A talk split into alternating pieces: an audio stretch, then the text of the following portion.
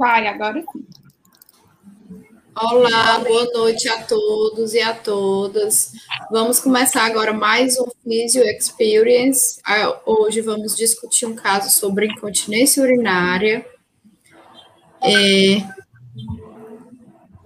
E Gisele vai passando.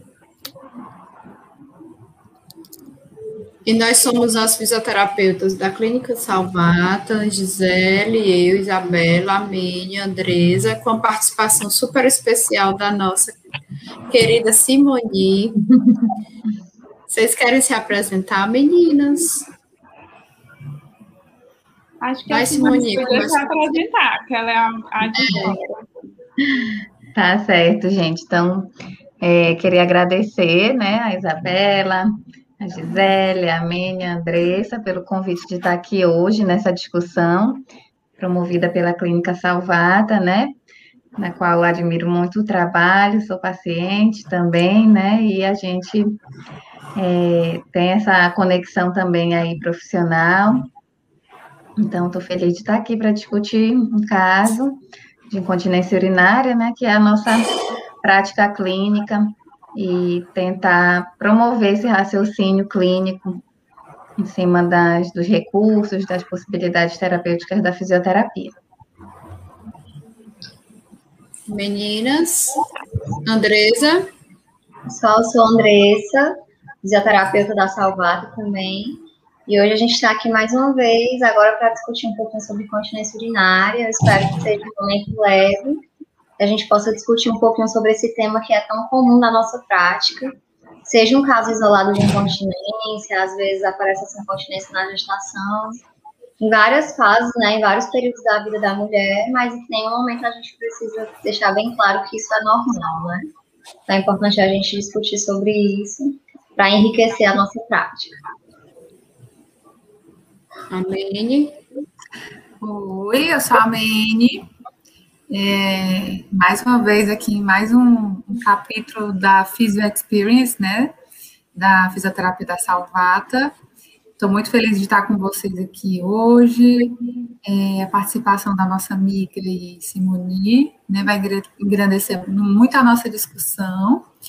E é sempre é, uma caixinha de surpresa, né? A nossa discussão, como a gente estava falando aqui nos bastidores, a gente vai discutir o caso e vão fluindo, né, as experiências na vida real, ah, discutindo um pouco também o que a gente tem de, na literatura, né, e, e ajustando o, a nossa prática clínica para que as pessoas realmente consigam é, entender o nosso trabalho, e a proposta é essa, né, compartilhar é, surgir as ideias, né?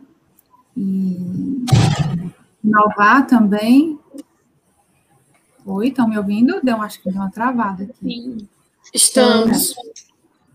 o meu foi que travou aqui, mas o, o, áudio continua. Só a tela que deu uma, uma congelada. Mas tudo bem. É, e é isso, né? Vamos ter uma, uma experiência brilhante essa noite. Gisele? Então, pessoal, né, assim, eu sou do time das meninas, do time da Salvata. A gente está muito feliz, né, em estar tá dando continuidade ao Physio Experience. E toda terceira terça-feira do mês a gente está com esse compromisso de vir aqui discutir um assunto da prática clínica, trazendo evidência científica, né, mas também trazendo a nossa rotina de consultório e hoje, né, como a Isabela já falou, tem a incontinência urinária, que acho que é uma das disfunções que mais aparecem, assim, né, que são mais consagradas para a fisiopélvica cuidar. E aí a gente espera contribuir com vocês, né, com a presença de nós quatro e também da Simoni. Então, sejam todos bem-vindos, né? Quem puder, divulga o link, porque a gente vai começar o caso e é legal que vocês possam acompanhar esse raciocínio clínico, né, com a gente e divulguem aí esse link para mais pessoas poderem estar com a gente nessa noite.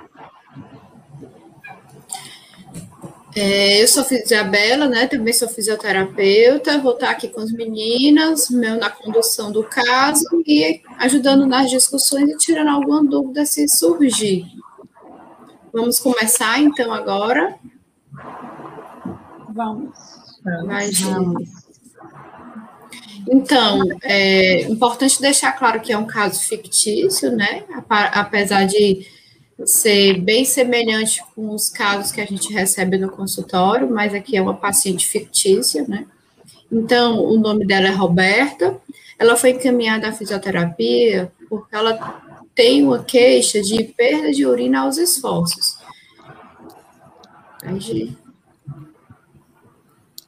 E é importante esclarecer, né, que a definição de incontinência urinária é qualquer perda involuntária de urina. Então, se a paciente perde urina apenas gotejando, já é considerado incontinência urinária. Porque alguns pacientes chegam, ai, doutora, mas eu não perco urina, só quando eu pulo, pinga na minha calcinha. Então, já é considerado, já tem um diagnóstico de incontinência urinária. Não, não é comum, não é para acontecer nenhuma quantidade de perda de urina em nenhum exercício ou em nenhum outro momento é, é, da vida das mulheres, né? Aqui a gente, como a gente vai falar de mulher, então vou me deter mais a, a esse, esse tipo de. Então, afeta muito a qualidade de vida e tem um diagnóstico basicamente clínico. Então, a nossa paciente fictícia, ela tem 37 anos, é casada, empresária, teve uma gestação, uma cesárea, em 2019. O peso do recém-nascido foi de 3,5 kg e ela está com IMC, chegou né, na avaliação com IMC de 28,7. Nega cirurgias ginecológicas, é, relata né, uma ansiedade e re realiza atividade física, a musculação três vezes por semana, normalmente à noite. Andresa, você quer comentar algo aqui já? Você ou algum da, das meninas? É importante a gente é, frisar que nossa avaliação começa por meio ali da anamnese, né? Então, para a gente conhecer um pouco dessa paciente, até mesmo a idade dela, o que ela faz, é importante, né? A gente detalhar isso, porque pode ter a ver com as queixas dessa paciente. É, tentar ter dessa paciente a informação de qual é a queixa principal dela realmente, o que é que mais incomoda, né? Então, se a perda urinária é o esforço, a gente precisa trabalhar em cima dessa, dessa queixa da paciente, porque é aquilo que está interferindo ali na qualidade de vida dela, e é o que ela vai ter como parâmetro de evolução ou não quanto ao tratamento, né? E nesse primeiro momento, a gente precisa conhecer um pouquinho de como começaram esses sintomas, quais são as situações em que ocorrem, né? Ela foi encaminhada por incontinência aos esforços, mas em que momento? É na atividade física que ela relatou, relatou que realiza? É o tossir, é o espirrar? Então, a gente precisa deixar essa queixa bem detalhada mesmo, né? Associando Isso. sempre mesmo com esse histórico de necobstétrico da paciente. Então, de acordo com o que ela relatou aqui, ela teve uma gestação e uma cesárea. Então, muitas pacientes, às vezes, têm o mito de que somente o parto vaginal pode causar incontinência urinária, por exemplo. E também é uma função nossa de desmistificar isso, né? De falar que a própria gestação em si já é um fator de risco para o desenvolvimento de incontinência urinária. Então, nisso a gente já vai detalhando essa avaliação e passando algumas informações para essa paciente. Quanto às comorbidades, aí falar do relato de ansiedade, né? Então, é importante a gente estar atento, essa paciente tem é, o uso de alguma medicação que pode interferir ou não nessa queixa aí de perda de urina, ou de algum outro sintoma que ela apresente, que a gente vai discutir um pouquinho mais na frente. Então, tudo isso é importante para a gente detalhar, discutindo e perguntando ainda na nossa anamnese. Com certeza. E só complementando, é importante também todas essas perguntas na anamnese, até para a gente poder direcionar e basear melhor o tratamento, né? Se é uma perda aos mínimos esforços, ou se é uma paciente que precisa fazer um esforço maior, uma fadiga muscular maior para acontecer é, essa perda de urina, né? Então, é importante já para ir baseando todo o tratamento. Deixa eu passar, gente.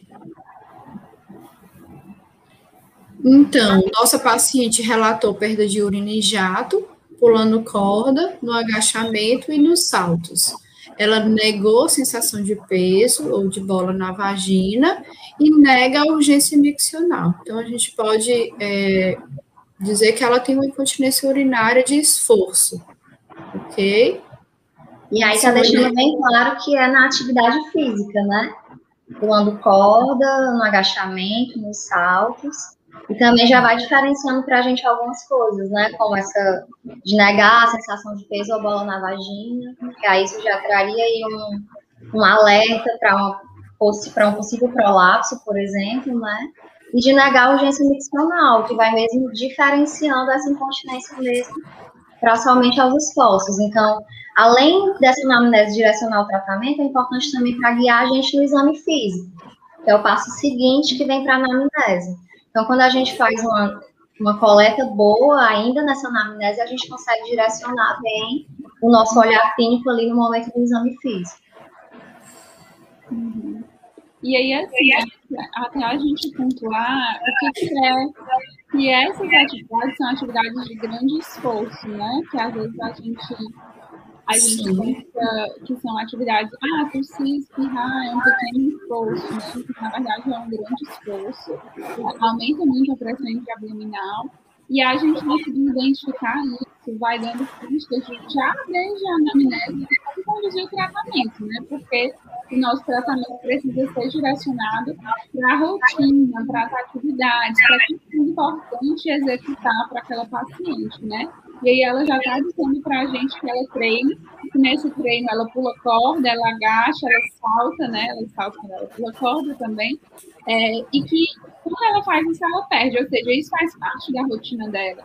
E aí a gente já vai traçando até onde a gente precisa ir no nosso tratamento, né? Se a gente, por exemplo, tiver uma paciente é, idosa, que não faz, né, faz só caminhada, e aí ela, não, na caminhada eu não perco, não perco, não perco urina, né? A gente também já está entendendo um pouco da rotina, do perfil dela e de qual deve ser o foco do, do nosso tratamento, né? Então, essa anamnese, às vezes a gente acha menos importante por ser um momento de conversa com o paciente, mas ele é extremamente importante, porque às vezes a gente já está traçando um objetivo lá para frente, né? Então, é super importante se deter e, inclusive, demorar mesmo o tempo do atendimento fazendo essas perguntas. Essa, esses tipos de exercício, né? A gente tem sido bem alvo de estudo assim na literatura agora, né? Porque é, a gente realmente colocava tudo como uma coisa só e realmente sentia mais estudos relatando é, a perda urinária, às vezes, em mulheres né, ali na pós-menopausa, muitas vezes que não eram fisicamente ativas, mas a gente tem tido muito esse público de mulheres que são fisicamente ativas, às vezes até mais do que essa nossa paciente que faz exercício com maior intensidade, né? E aí a gente tem outros tipos de exercício, ela no relato fala musculação, mas depois a gente vê que é um pouco mais, tem um pouco de exercício aí funcional, que tem salto, né? Tem pula corda. Então a gente tem outras modalidades de exercício que a gente que as mulheres praticam hoje em dia, né? Tem o CrossFit também, que são exercícios que trazem um pouco mais de impacto, né? Então é bem importante entender é, qual é o exercício assim, em que momento, se é no início do exercício, né? Ou se é só quando ela já fez vários saltos, a última série, e aí ela começa a perder. Então, assim, a, a, ao longo dos atendimentos também é importante a gente ir esmiuçando ainda mais essa caracterização da perda durante esses movimentos, né? A gente tem estudos mostrando, assim, com, especificamente com atletas de crossfit, né, que é, o salto, o pula-corda, né, ele é um dos que mais as mulheres relataram, perda de urina. Né? E aí depois vem aquele pulo na caixa, né? depois a corrida. Então já chama atenção realmente para esse tipo de exercício que ele realmente leva a um aumento importante da pressão intraabdominal. É, e é importante também, só complementando o que a Simone acabou de falar, que não necessariamente essas pacientes vão ter um assoalho pélvico fraco. Muitas vezes elas têm uma boa consciência, muitas vezes ela tem, elas têm uma boa contração, mas mesmo assim ainda acontece é, é, a perda de urina nesses aumentos da pressão intraabdominal, né? Porque quando a gente fala em incontinência, principalmente de esforço, a gente já associa que aquela paciente não vai ter uma boa contração ou não vai saber fazer a contração da maneira correta. Mas muitas vezes a gente pega essas pacientes que a, que a Simone falou, que um pouco dessa paciente que a gente está trazendo hoje, mas e que, mas que elas têm uma boa contração, um bom tempo de endurance, né? A gente só precisa correlacionar realmente com a prática. Pode, pode falar, Mimi. Não, não. Era só que a gente é, tem, né, acha que é só da fraqueza muscular mesmo, que tudo tem que fortalecer, né? É. E, e, quando na verdade não é bem assim. Isso. Já estou curiosa para saber o exame físico dela. então, como função intestinal, ela refere um intestino irregular a cada duas ou três vezes na semana, duas ou três dias, com fezes endurecidas, necessidade de realizar um esforço evacuatório, não faz uso de medicamentos laxativos e nem manobras digitais porém refere uma sensação de esvaziamento incompleto, né? Como se não tivesse conseguido esvaziar as fezes por completo. Simone, pode falar um pouquinho sobre é, essa relação da função intestinal, da importância de investigar também o intestino, já que a gente está trabalhando com a incontinência urinária, qual a relação do intestino com a incontinência e o assoalho pélvico? Bem, então, quando a gente pensa né, em assoalho pélvico, a gente tem que pensar né, no, no todo, né? Usualmente, até assim, pela, pela evolução das especialidades da área da saúde, a gente acaba compartimentando, né? Então, a gente estuda uroginecologia e acaba estudando mais né, a parte dos sintomas urinários e ginecológicos, e a coloproctologia fica um pouco mais com esses sintomas intestinais. Mas o assoalho pélvico, ele é um músculo que está ali nessa região né, fechando a pelve e que a contração dele é sinérgica, né, de todos os músculos, tanto da camada superficial quanto da camada profunda e dos esfíncteres, né, do esfíncter tanto uretral quanto anal. Ela caiu. Quer continuar, Andrés, enquanto a Simone volta? Pronto, então é isso mesmo que a Simone falou. Quando a gente fala de assoalho pélvico, a gente fala de várias funções em conjunto, né? Então, essa, essa nossa paciente tem a queixa de perda urinária, então, ali, alguma alteração no controle, né, urinário, mas é importante a gente investigar quanto à função intestinal, quanto a essa questão de sensação de peso bola na vagina, que ela já falou que não tem. E aí, quando a gente fala de função intestinal, e aí está mostrando uma, uma constipação, né? Refere fezes endurecidas, necessidade de realizar esforço evacuatório. Isso quando a gente vai correlacionar com essa sensação de esvaziamento incompleto, é muito comum de pacientes, às vezes, que não conseguem relaxar no momento correto, né? Então, quando a gente estava falando aí de força, né, e de endurance, de tempo que essa paciente consegue contrair, muitas vezes também tem alguma alteração na coordenação. Às vezes a paciente tem uma boa força, consegue contrair bem, segurar por um tempo, mas aí às vezes não contrai no momento que deveria contrair e não relaxa no momento que deveria relaxar, né? Simone voltou. Obrigada, André.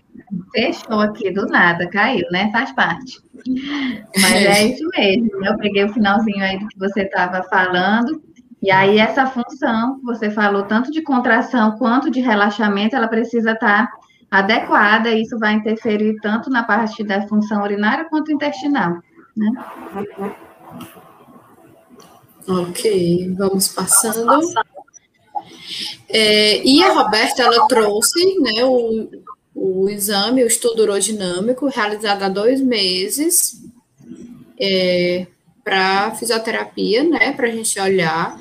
E é importante a gente falar um pouquinho aqui quais são é, os achados mais importantes, os pontos mais importantes para a fisioterapia, né? Para o tratamento fisioterapêutico e para a gente poder juntar toda essa queixa, essa história com o exame complementar. A Mene pode falar, comentar um pouco sobre o estudo urodinâmico? Posso, posso sim. É, primeiramente, né, o estudo urodinâmico, ele é um exame né, realizado pelo médico, ele tem o objetivo né, de simular o enchimento da bexiga e o seu esvaziamento, e como que ela e como que está esse funcionamento das pressões, né, enchendo e esvaziando.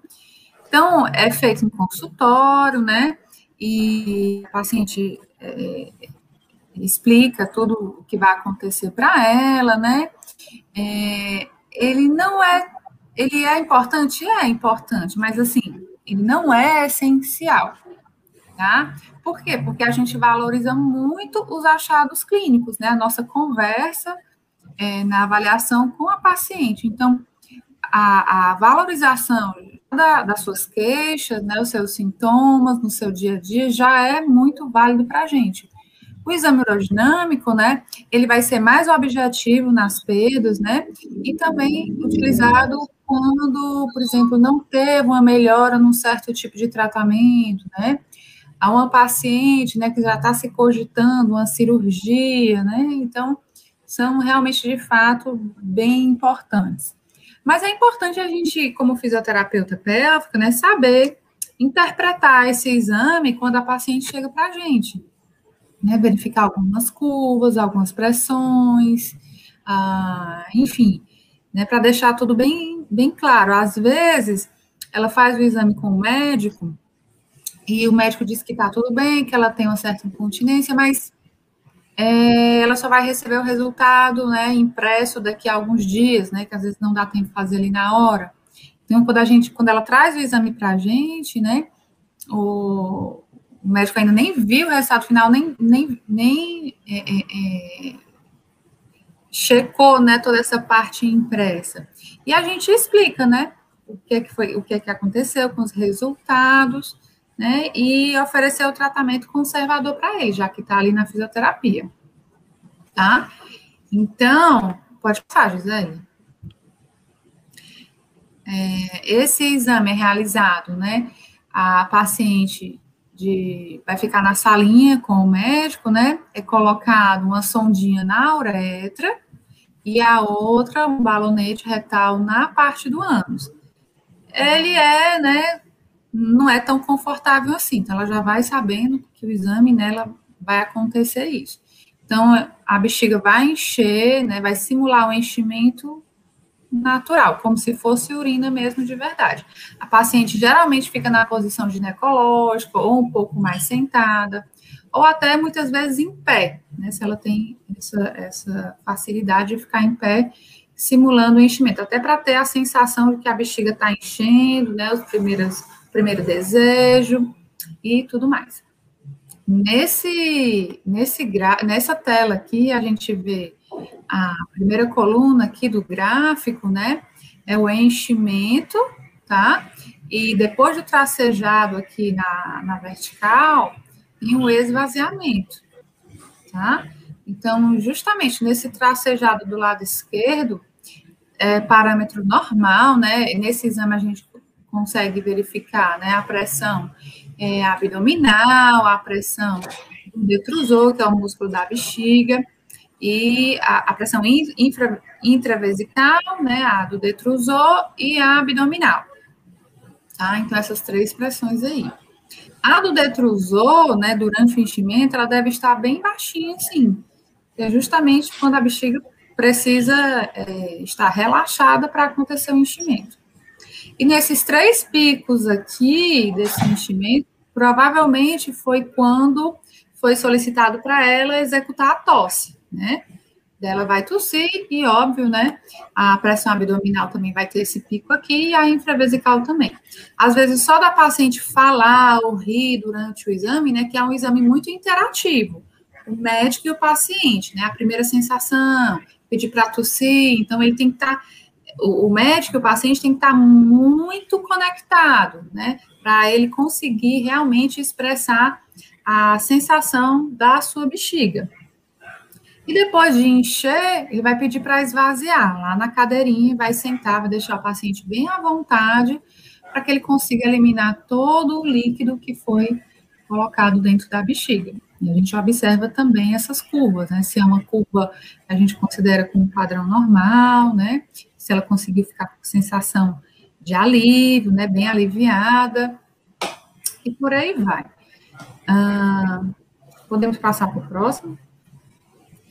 Ah, nesse estudo de caso, né, especificamente, é, a paciente teve uma capacidade máxima da bexiga de 350 ml, o que é considerado normal, tá?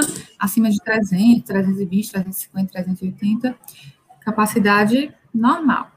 Ah, na hora da, da solicitação, né, de, de, de, tosse durante o exame, durante uma manobra de valsalva, que é aquela força de fazer cocô, é observado se a paciente perde um jato, se ela perde em gotas, ou então se ela perde tudo, e é anotado qual foi essa pressão de perda. Nesse caso aqui, ela perdeu com 100 centímetros de água, tá? E ela apresentou, né, perda nas manobras de esforço, né, não teve contração do detrusor, ou seja, durante o enchimento, o detrusor, o músculo da bexiga, se manteve relaxado, tá? Voltando aqui para essa pressão de perda, 100 centímetros de água é considerado uma pressão, né, até a, digamos assim, uma pressão forte, né? Eu preciso de muita pressão para poder ter uma perda. A gente costuma dividir isso, de acordo com a literatura, a pressões muito baixas, pressões de perda muito baixa, é, de 60 centímetros de água ou menos, caracteriza com uma incontinência urinária muito grave, ou seja, ela precisa de um esforço mínimo para perder. Tá? A gente caracteriza como, isso é sinalizado para a gente como uma, um defeito esfincteriano. Perdas de urina, né? Entre 60, 90, né? Ficou ali eh, nesse, nessa linha aí, nesse limbo, é, que ela pode ter um defeito esfincteriano, mas eu também tenho uma hipermobilidade do colo vesical, né? De 90 uhum. centímetros, 90 centímetros de água, é, é um ponto de corte, que a gente pode classificar né, como hipermobilidade colo vesical, ou seja, durante as manobras de esforço, em que há o aumento da pressão abdominal, esse colo vesical né, se move, deixando escapar urina pela uretra, né, e assim pela calcinha absorvente. Então, 90 centímetros de água a gente considera como ponto de corte, né, aqui ela tem 100, a gente considera também que é uma perda por hipermeabilidade, hipermobilidade do colo vesical, tá? Então, já sinaliza aí que a gente tratando, né, esse músculo, esse assoalho conjunto, né, conseguindo dar é, um suporte nesse músculo para o colo vesical, para a uretra, já pode é, resolver muita coisa. Uhum. A sensibilidade nesse exame, a fluxometria eram normais, ou seja, ela conseguiu é, perceber que a bexiga estava enchendo, né, com parâmetros normais, né, e conseguiu também esvaziar a bexiga todinha, né, sem sentir, né, que ficou resíduo e conseguindo relatar que ficou bem aliviada, certo? Ok. Exato. E assim, né, essa a gente saber desses valores, saber esses valores é muito importante para a gente é físico, né? Porque a gente pode dar um prognóstico, a gente pode discutir a opção terapêutica pela cirurgia, né? Então, assim, esse valor, né, da, da pressão de perda, que no exame vai estar lá VLPP, é super é, importante a gente saber, até para a gente discutir. E para a gente ver, como a Sarinha está até comentando aqui no, no chat, né? se o resultado do exame urodinâmico ele é compatível com as queixas. E nesse Isso. caso aí, né, a gente está exatamente, ela, a Sara é médica, ginecologista, né, ela está acompanhando a gente e ela está dizendo que acha que as queixas colocadas estão totalmente compatíveis com esse estudo dinâmico. Exato, exatamente. Então, assim, ele é um estudo que até hoje é o mais fidedigno, digamos assim, né, para simular o enchimento, né, esse funcionamento da bexiga, e sempre a gente correlacionar com a clínica. Então, se ela relata que perde urina nesses esforços, quando, né, a gente considera um salto, um pulo de corda, um agachamento, um esforço, né, bem, bem forte, com pressão de perda também, ou seja, ela precisou de muita pressão para perder. Diferente daquelas pacientes, por exemplo, que relatam assim, ai, quando eu mudo de posição, então quando eu estou caminhando, às vezes eu sinto que eu estou perdendo. Então, são esforços considerados mínimos que ela já está perdendo, é uma incontinência mais grave, tá? Então, assim, quanto menor a pressão de perda, mais grave é a incontinência tá? E quanto maior a pressão de perda, né, mais leve a incontinência. Isso. E é importante que a gente vai juntando os pedaços do quebra-cabeça, né? Da anamnese, o estudo urodinâmico como exame complementar da queixa da paciente, os dados que o estudo urodinâmico nos traz.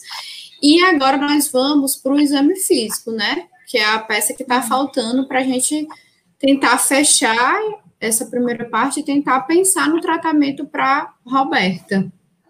É, Isabela e meninas, tem um comentário no chat que eu vou colocar aqui para vocês, né? Que Tô talvez vendo. seja interessante só para a gente fechar essa parte, né? É, Sim, paciente de Roberta, 47 ela- anos. aí. Roberta Gabay, paciente de 47 anos, com queixa de perda de urina apenas na semana que está menstruada. Pode estar relacionada com a parte hormonal? Usa Mirena. Não menstrua, mas relata saber a semana que está menstruada.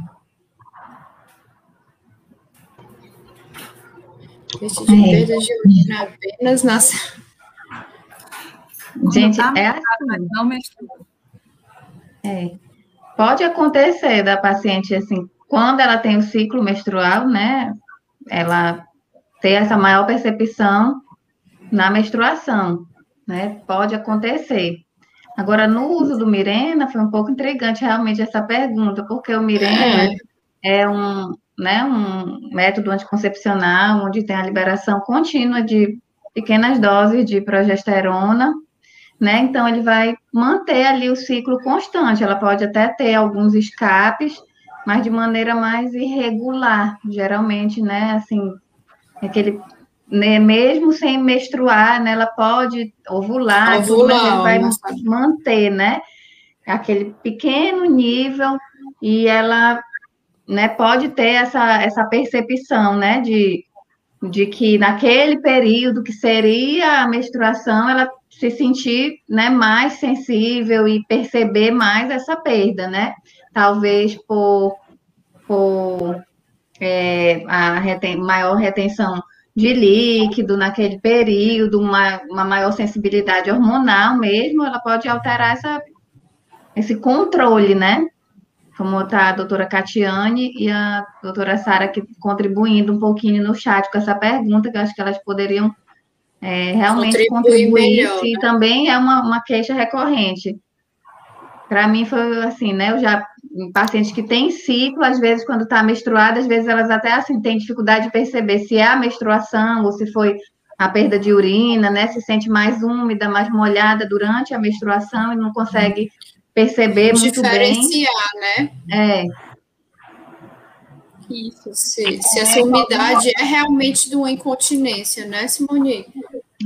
e a Sara está colocando aqui do tipo, né, de incontinência, né? Se Ela é colocou aos aos esforços. É, Pois é, a gente precisa é, investigar melhor, Roberta, essa incontinência, se é incontinência mesmo, né? Ou se é essa mudança nas secreções vaginais, e aí essa paciente sente que está mais úmido e ela vê a calcinha molhada e ela refere incontinência, né? Se ela consegue, assim, tipo, demonstrar, né? Também perceber é, essa incontinência no momento exato de um esforço, né? E, na verdade, saber também, até a Cassiane colocou, se tem a dificuldade para urinar, talvez se soma as duas coisas.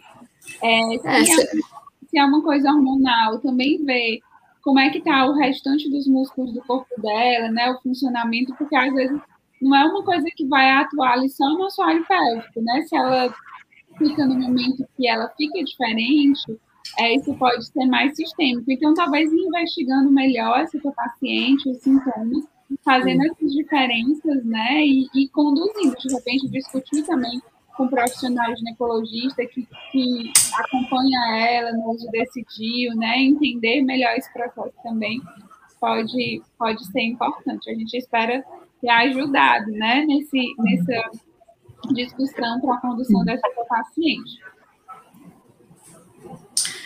É, e é importante também ver as outras, se tem outra queixa, né? Além dessa incontinência ao esforço, apenas no período menstrual.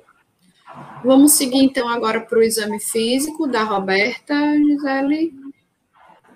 A gente, né, colocou aí uma ideia de exame físico para a Roberta. A gente fazendo uma inspeção, viu que ela tinha uma vulva trófica, os reflexos estavam preservados. Quando ela fez o esforço, né, quando ela tossiu, quando ela fez uma manobra de expulsão, a gente não viu incontinência. E aí, até como a Isabela falou, mesmo que a gente não veja a incontinência acontecendo, isso não é, invalida o diagnóstico, já que o diagnóstico é clínico, às vezes a gente não vai ver lá no nosso consultório, né? Lá na hora que a paciente está deitada, que está fazendo exame, mas ela refere sentir na vida dela, na rotina dela, e a gente vai considerar que ela está relatando. É, quando a gente pediu para ela fazer uma contração de assoalho pélvico, essa contração estava presente, ou seja, a gente via um movimento né, lá no, na região do períneo, é, mas ela usava também musculatura acessória, como abdômen e glúteos, e o relaxamento dela, ele era visível, mas ele era incompleto. Ela tinha um movimento de ida durante a contração, mas no retorno é, ela não relaxava 100%, né? E aí a gente continuou, depois de fazer uma inspeção, né, de olhar essa vulva, a gente foi palpando, né? E aí, quando a gente foi palpando, a gente introduziu, né, um, um dedo e depois dois, e ela permitiu, ela não teve dor.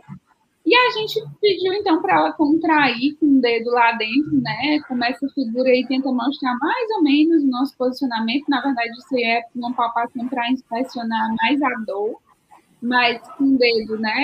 Até a segunda falange, a gente consegue sentir essa contração. E aí a gente, na nossa avaliação, considerou uma contração fraca, é, um P, né? Se a gente fosse usar o Perfect, um P de 2, uma endurance de 3, ela sustentava essa contração por 3 segundos e repetia essa contração de 3 segundos por 4 vezes, que é o que significa esse R, e quando a gente pedia para ela contrair, relaxar, contrair, relaxar, ela conseguia fazer isso naquela intensidade máxima por oito vezes. Né? Ou seja, ela tinha um assoalho pélvico que funcionava, né? Que estava ali quando ela solicitava a contração, ele era ativo e ela não tinha dor. Mas a gente é, chegou à conclusão que ela tinha essa dificuldade importante de relaxamento, né? E ela muitas vezes não conseguia comandar exatamente ali, seguindo o que a gente pedia, aquele assoalho pélvico. Então, a gente poderia concluir, né, fazendo um diagnóstico fisioterapêutico, que ela tinha um assoalho pélvico incoordenado. E aí, isso é muito importante, né? Porque qual é o diagnóstico da nossa paciente? Ah, ela tem incontinência urinária.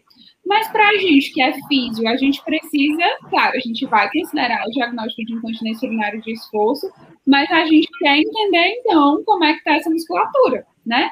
E aí, traçar esse diagnóstico cinético funcional, esse diagnóstico fisioterapêutico, né? Essa noção de funcionalidade, ela é muito importante. Primeiro, porque é isso que vai diferenciar muito um paciente da outra, é isso que vai guiar o nosso tratamento, né? E é isso que vai fazer com que a fisioterapia pélvica não seja só uma repetição de protocolos de fortalecimento, mas, né, que a gente atue de acordo com o que cada paciente precisa. É, e aí a gente vai é, guiando né, o nosso atendimento de forma individualizada para cada caso, para cada paciente, para cada incontinência. Né? E uma outra coisa também que a gente estava discutindo, né, quando a gente falou desse caso, é que tantas e tantas vezes a gente vê um raciocínio clínico muito limitado, né, entre nós físicos, assim, e aí a gente pensa, se tem incontinência, tem fraqueza, né? Alguém até falou disso no começo, não lembro mais quem foi. foi. Mas falava assim, se tem incontinência, tem fraqueza. E isso, esse é o raciocínio né, clínico mais linear, digamos assim, mais tradicional.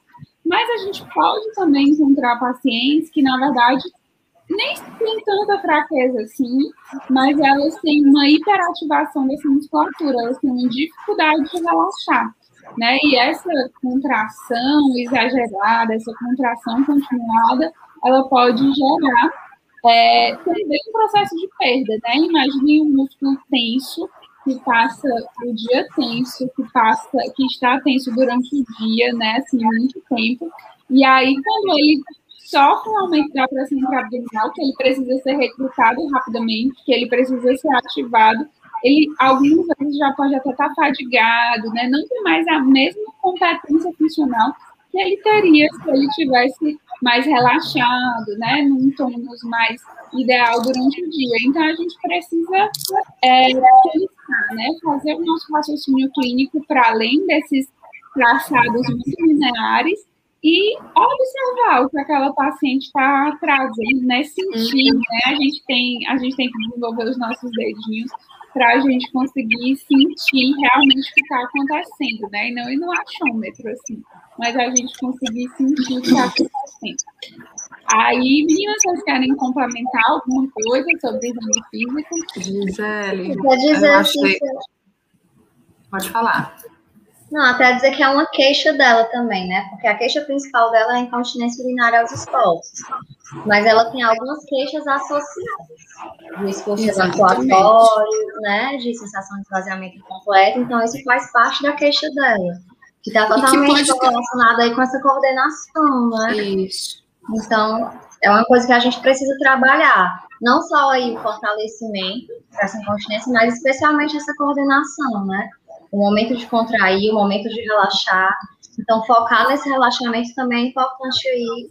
Vai ser um dos nossos nossas principais abordagens aí na condição desse tratamento, né? É, eu achei ótima a, a, explicação, Gisele, ficou bem didático.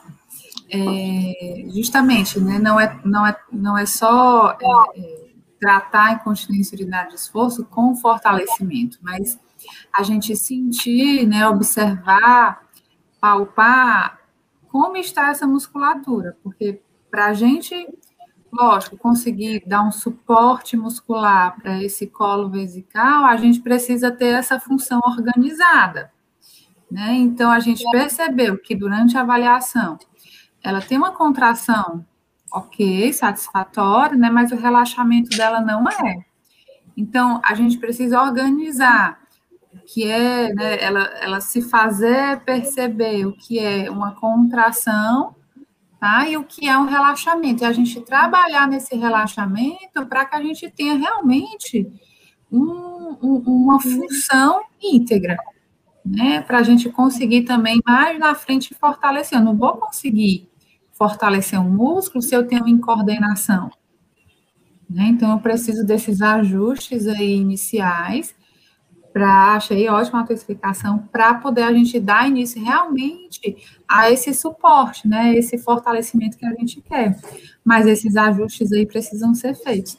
Talvez até isso, nessa essa condição funcional de incoordenado, esteja atrapalhando a saída evacuatória. Né, ela se perceber é, contraindo e, e não se perceber relaxando, o que é o relaxamento? né, para eu evacuar, né? Uhum. e, e, o relaxa, e, e, a contração que eu quero para eu dar suporte para minha uretra, mas eu, como que eu devo fazer me perceber para eu relaxar e conseguir assim por diante, né? O exercício, a contração e o relaxamento efetivo. Então, ficou, ficou ótima essa explicação aí. Então, a partir dessa, dessa, dessa avaliação, mesmo de, de palpação, a gente consegue dar pontapé inicial, né?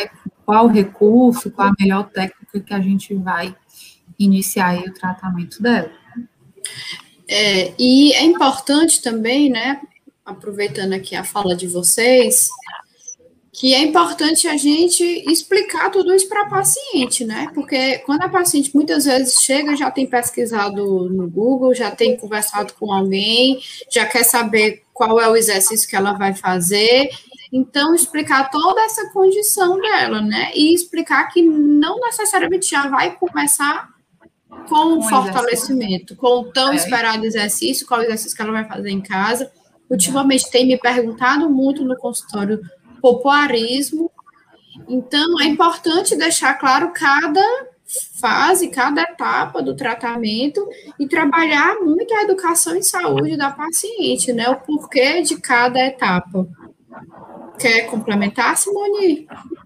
Não, acho que você já, né, assim, desde a fala da Gisele, acho que o pensamento é esse mesmo, é quebrar um pouco esse paradigma, né, da gente tratar a condição de saúde, a incontinência urinária, mas sim do olhar mesmo do fisioterapeuta, da funcionalidade, da gente trabalhar com né, as deficiências das estruturas, das funções. A gente começou lá atrás falando né, dos fatores pessoais, né, de alguns fatores ambientais que estão relacionados. A gente começou falando das atividades que estão né, restritas, da participação que está restrita. Então, a gente vem construindo assim bem esse raciocínio baseado né, no modelo de funcionalidade humana, que é o que a gente espera né, para o fisioterapeuta. E aí, olhando um pouco mais para o exame físico, é muito importante isso, porque realmente é o que a gente tem visto, os pacientes chegam às vezes, assim, já tive alguns casos também de, ah, eu já chegar assim com, às vezes, um cone vaginal, né, uma bolinha, alguma coisa que ela viu e já estava, como ela perde na academia, ela estava usando na academia, achando que ia estar tá fortalecendo e está realmente, como a Gisele falou, às vezes mais fadigando o músculo, aumentando esse padrão de tensão, e aí o músculo, né, quando já está com as suas fibras mais encurtadas, a contração dele, como a Gisele falou, vai ser menos efetiva né, diante do aumento da, da pressão intraabdominal. Né, e aí esse perfect dela vai mostrando justamente essas, né, a gente viu assim no exame físico, a gente consegue ver essas cinco funções da musculatura esquelética, né, tônus, né, depois a força muscular dela, então ela tem um P2, é fraco, assim, ela tem as duas coisas aqui, né, a gente vê a capacidade de resistência dela muscular, que é uma coisa importante, até para a gente conectar com aquelas perguntas, né, a resistência, né, a, essa endurance, o quanto que ela consegue sustentar, então, às vezes, isso mostra muito esse padrão de pacientes que já tem um pouco de incoordenação, às vezes um, entrando num padrão ali de hiperatividade do assoalho pélvico, onde elas até conseguem fazer as contrações rápidas e relaxar, mas quando você pede muitas contrações sustentadas, quando chega lá na terceira, já está tão contraído que ela não, não consegue mais é, fazer a próxima, né? Então, tudo isso vai ajudando a gente a já ir pensando no, no tratamento. É, e falando de tratamento, eu queria trazer algumas perguntas para a gente discutir agora. É, será que é, vocês, né, nós, solicitaríamos a interrupção dos exercícios dela por algum tempo? Ou a interrupção de algum exercício específico? Alguém quer começar? Quer comentar? diante do que a gente discutiu, diante do exame físico, dessa incoordenação. Eu Quando gente fala da... Pronto, pode falar, Wendy. É, eu acho que, assim, é... se é uma paciente que ela já tem isso como rotina, atividade física, e hoje, né, é... levando, assim, né, o nosso dia a dia. A gente já a gente tem uma vida, né? Nós mulheres, né? É, mulher, mãe, esposa, faz mil uma coisa. Se a gente já tem atividade física, né, bem sedimentada na nossa rotina, para que desencorajar? A gente tem mesmo é que encorajá-la a se manter ativa. Eu não vejo é, necessidade no momento, né, de parar a atividade física. Isso é um é, é regredir muito, né? Ela já conseguiu ter esse hábito de treinar né, nos dias certos, incluir isso, se organizar na semana para obter é, essa atividade física, né? Esse benefício, primeiramente para a saúde. Então, eu não pediria para ela parar. Concomitantemente, né, a fisioterapia ela vai entrar na vida dela e ela vai saber utilizar isso nos seus treinos. É óbvio que, de primeira, quando ela iniciar o tratamento, né, é, ela não vai ver resultado assim de uma semana para outra, mas ela vai começar essa autopercepção, né, e vai começar a utilizar a musculatura dela de uma forma correta, que vai ser tratada na, na fisioterapia, na, nos momentos de perda, que no caso aí foi da academia dela, né, daqueles exercícios, salto, pulo agachamento. Mas eu não pediria para ela parar, não. Não sei se alguém mais discorda comigo, mas. Alguém discorda? Não, eu. Assim, eu, eu vejo que a gente não pediria para ela parar a atividade física, mas a gente pode pensar em adaptar, né? Então, assim, se ela perde nos saltos e no pular corda, a gente poderia suspender momentaneamente aquele exercício específico em que ela perde até o momento da gente conseguir, primeiro, relaxar, que a gente viu aí que ela tem essa dificuldade de coordenação, para daí trazer o fortalecimento. Porque se a gente já tem uma musculatura que está sofrendo com essa sobrecarga, por que continuar com essa sobrecarga? Então, assim, não pausar a atividade física como um todo, mas adaptar, né? Então, aquele exercício específico que no momento está causando perda, e a gente pausa e depois até um parâmetro para depois, quando a gente for retornando, para aí a gente ver acompanhando a evolução do tratamento. Não sei se alguém pensa um pouco nessa linha de raciocínio que eu estou falando. Concordo. E de repente, talvez ir retornando alguns exercícios até no consultório de uma maneira mais Isso. funcional. E aos Isso. poucos ir, ir ela ir voltando para a academia, talvez seria assim? Sim, simulando. Às vezes a gente faz isso em consultório. Então, se ela uhum. perde no pular corda, então, às vezes, levar a corda ali para o consultório, numa determinada fase do tratamento, para a gente ir simulando aquela atividade dela, para ir vendo como o corpo vai reagindo, como o assoalho pélvico dela vai respondendo naquela atividade que seria a principal queixa dela, por exemplo. É usar essa, essa atividade a favor, né, do tratamento. Então, assim, é, nas mulheres que realizam atividade física, é muito comum, até algumas que nem chegam até a gente, elas indo fazendo certas adaptações. Alguns sinais que a gente pode perguntar é que você, mulher, né, que está assistindo a gente, ou né, você que é fisioterapeuta pode perguntar para sua paciente, que às vezes ela nem se dá conta que ela faz, são alguns sinais. Por exemplo, ela sempre usa um absorvente, um protetorzinho diário antes de fazer exercício. Ela, ela vai esvazia a bexiga, ela vai no banheiro toda vez que ela chega na academia. Então, por mais que ela tenha ido na casa dela, ela chega pra, na academia, ela vai esvaziar, né?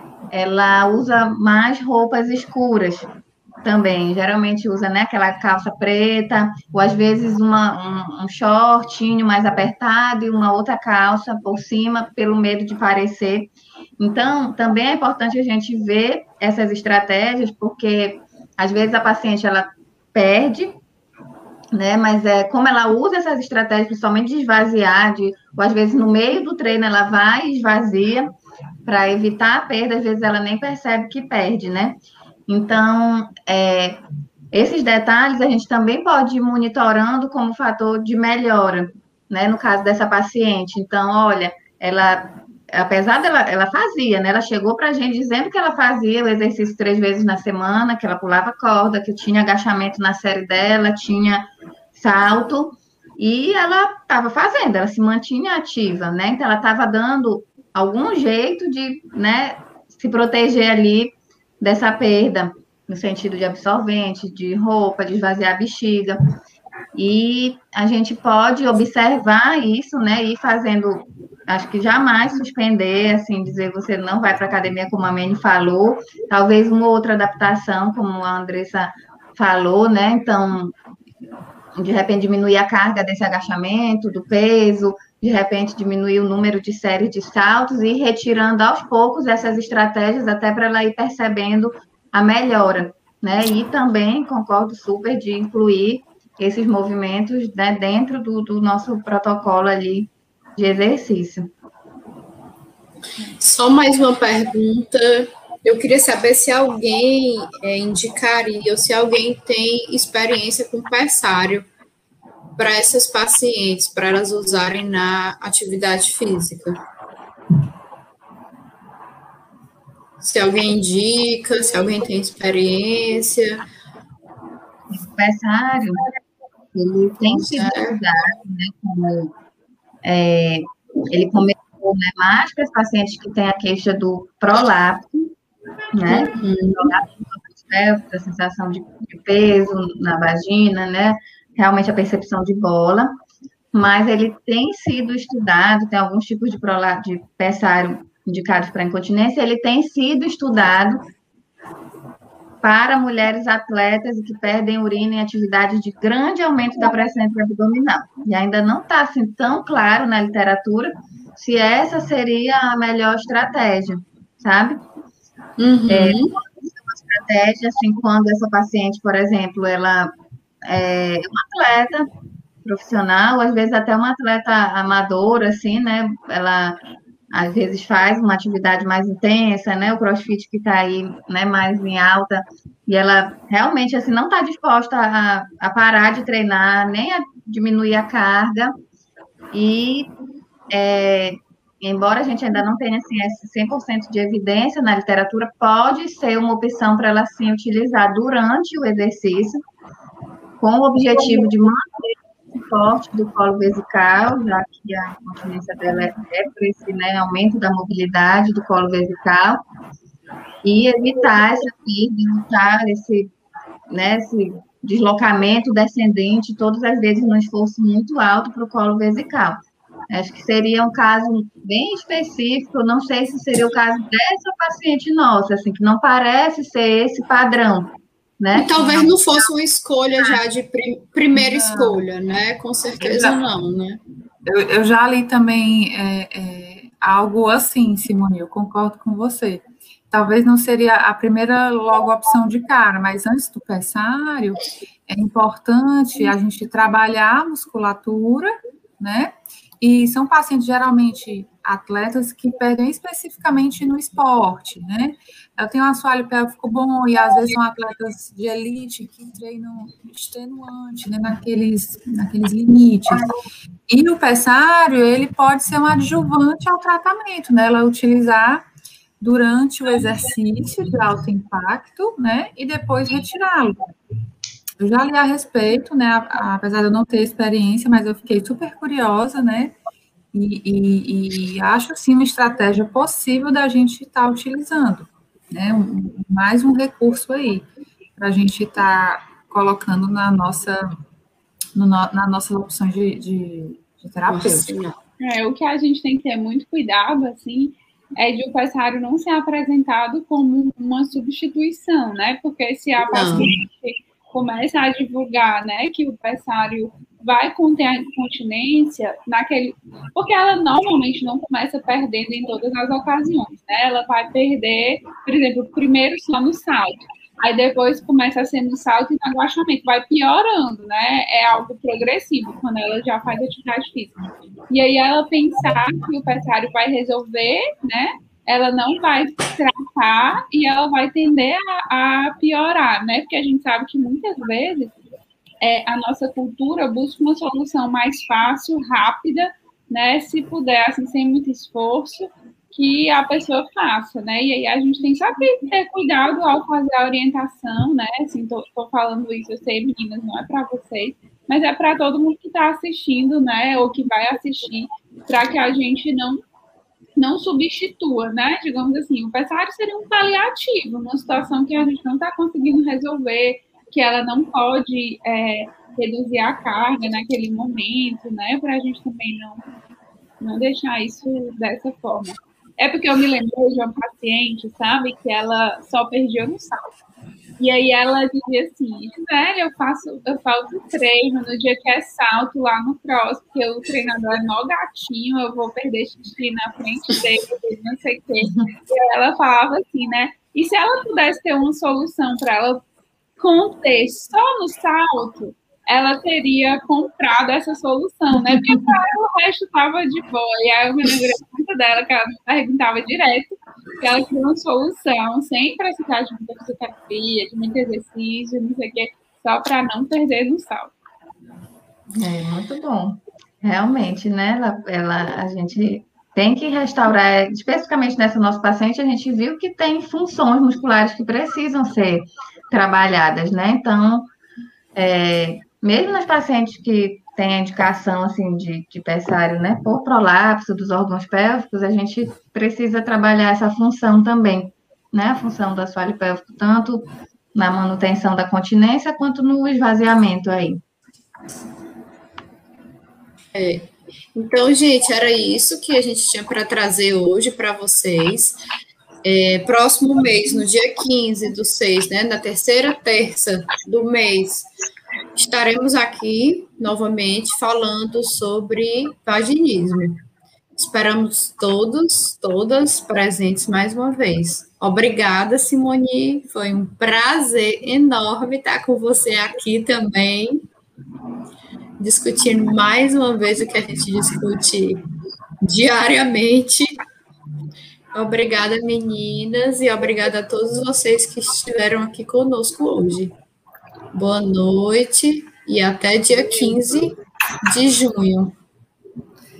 Tchau, gente. Foi um prazer. Tchau, boa noite. Boa noite, gente. Pessoal, boa noite. Quem quiser, né, pode compartilhar aí o link, como a gente colocou. É, deixem perguntas, como a Sarinha está dizendo, no Instagram, né? Sigam a gente, tirem dúvidas. É, o pessoal está dizendo que foi maravilhoso, que bom, né? A gente não deu nem assim um momento tão grande para vocês, né? Avaliarem aqui no final, mas é, a gente espera ter contribuído e a gente continua online aí, né? Para quem precisar das físicas da Clínica Salvata, tenho certeza que da Simone também, ela sempre está à disposição, né? Para nos ajudar é, tem os alunos do curso, tem os alunos da faculdade, então contem com a gente, que essa live tenha sido é, importante para vocês também. Até então, junho, quando a gente vai falar de mais um tema que vai ser sobre vaginismo. E esse vídeo vai ficar no canal da Clínica Salvata. Curtem, se inscrevam no canal, né? E continuem seguindo a gente. Boa noite, pessoal. Até a próxima.